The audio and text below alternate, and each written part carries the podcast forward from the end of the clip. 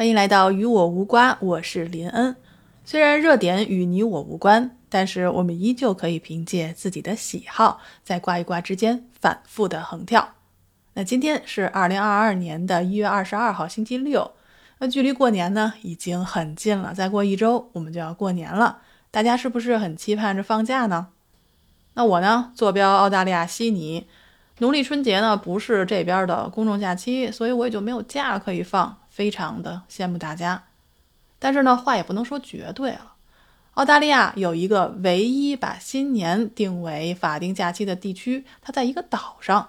就在澳大利亚西北方向一千四百公里的地方，有一个一百三十五平方公里的小岛，常住人口呢也就两千人，但是半数以上都是华人，所以这个岛的公众假期里就有春节，而且这个岛的名字呢非常好记啊，就叫做圣诞岛。那圣诞岛呢？对于与我无关的听众来说啊，其实应该不陌生，因为之前我们六十集的时候讲过了，五千万红蟹啊要离开澳大利亚大陆，到一个小岛上去繁殖后代，这个岛就是圣诞岛。当时这个景象是非常壮观的啊，就是一年一次，这个满街满巷啊，这个过大街走小巷就全是红色的螃蟹啊，车辆人员你都得让行。还有专门的团队，每年要预测他们的迁徙路线，为他们搭桥引流，以确保他们能够完成迁徙。说这个新闻的时候呢，我就记得我当时是口水哗哗的啊，因为你看着那个照片嘛，就是满地全是红色的螃蟹呀，这个跑起来啊，真的是，哎呀，这能吃该有多好呀，是不是？而且呢，这个岛啊，跟农历新年还特别有关系，尤其是在澳洲。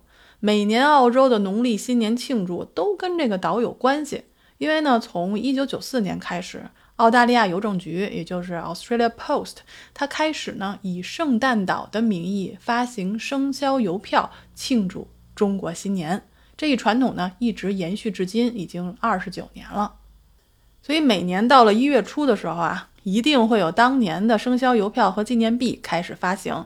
然后呢，就比如我居住的悉尼吧，这市政府呢就会开始在市中心悬挂有生肖图像的彩旗，并且宣布过年的时候有哪些庆祝活动。那今年呢是虎年，澳大利亚邮政局呢发行了三枚虎年系列邮票，面值分别为一块一、两块二、三块三，啊，这还挺有逻辑哈。还有就是十二生肖的小型章。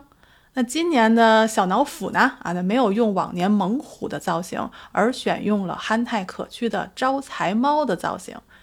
这套邮票的设计师呢，他也是华裔的设计师。他希望呢，在经历疫情的艰难之后，这套邮票可以给每个人的脸上带来一些笑容。而且呢，在英文单词里啊，邮票 stamp 还有消除的意思，所以他呢借用了这个一语双关，希望自己设计的生肖邮票可以帮助打破文化壁垒，消除种族主义。那除了生肖邮票之外呢，还有纪念币。从2007年开始呢，澳大利亚皇家铸币厂也一直在发行农历生肖纪念币，欢庆农历新年。那铸币厂的行政总裁雷恩格登接受采访的时候呢，他也说，他说澳大利亚和全球呢都在欢庆农历新年，每年澳大利亚皇家铸币厂都会发行这些精美的硬币来庆祝农历新年，并支持在这一个特别的时刻赠送纪念币的流传了数百年的传统。而据我所知呢，澳大利亚皇家铸币厂的农历新年系列硬币这些年来越来越受到欢迎，现在已经成为澳大利亚和全球硬币收藏家热切期待的年度发行。那我现在在看到国内的网站上也有一些往年纪念币的收藏信息啊，因为我家老爹呢一直是有集邮的爱好的，所以我想着哪天呢可以跟他来聊一聊，他最喜欢的邮票是哪一张。那如果听众朋友里面你们也有机油的爱好，可以在下面留言告诉我你最得意的收藏是哪一张。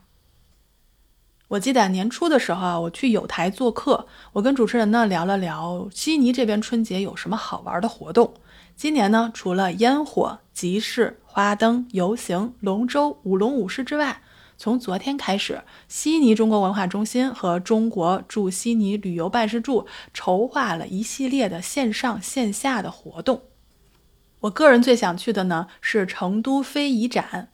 这次呢，悉尼中国文化中心和成都市文化广电旅游局共同举办了这场展览，它会在一月二十一号，也就是昨天，一直展出到三月四号。展出的是蜀锦、蜀绣、漆器、银花丝、竹编、绵竹年画、羌族刺绣、傣族银饰等一百零八件精彩的非遗作品。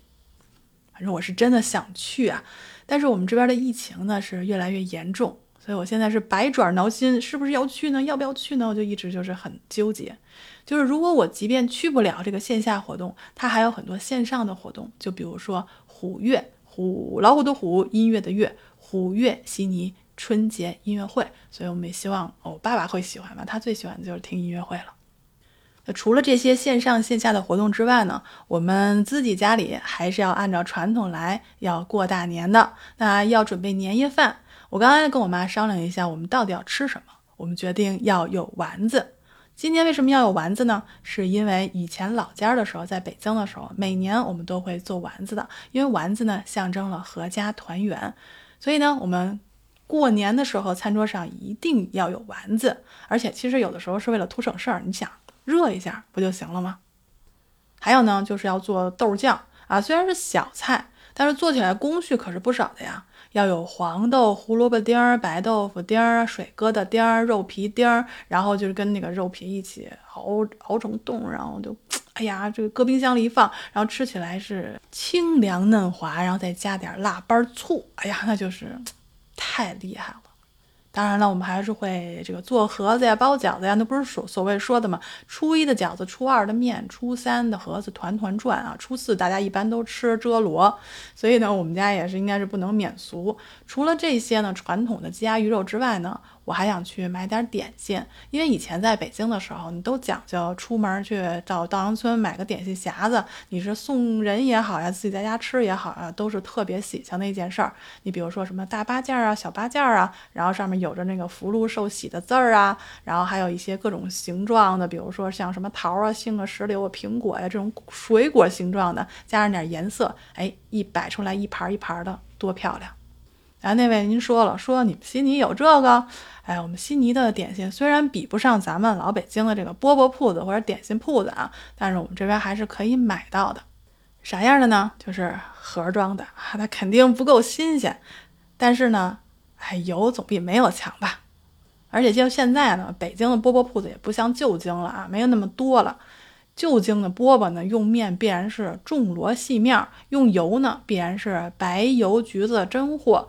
冰糖呢必是十里冰，白糖必须是本港白糖，那成本可高啊！那时候老百姓都吃不起，那我们现在呢，随随便便我们就可以去个铺子里买点点心吃。但是您得注意了啊，现在的点心都是高油高糖，所以咱们还真得得注意点。那除了这些吃食呢，还有一样桌上是不能少的，那就是酒。北京人爱喝什么呢？二锅头。我们家二锅头都是每年回国的时候一瓶一瓶背回来的啊。这酒呢，它倒是不贵。但是问题呢，就是时不时的想喝点家乡的酒，有点这种味道。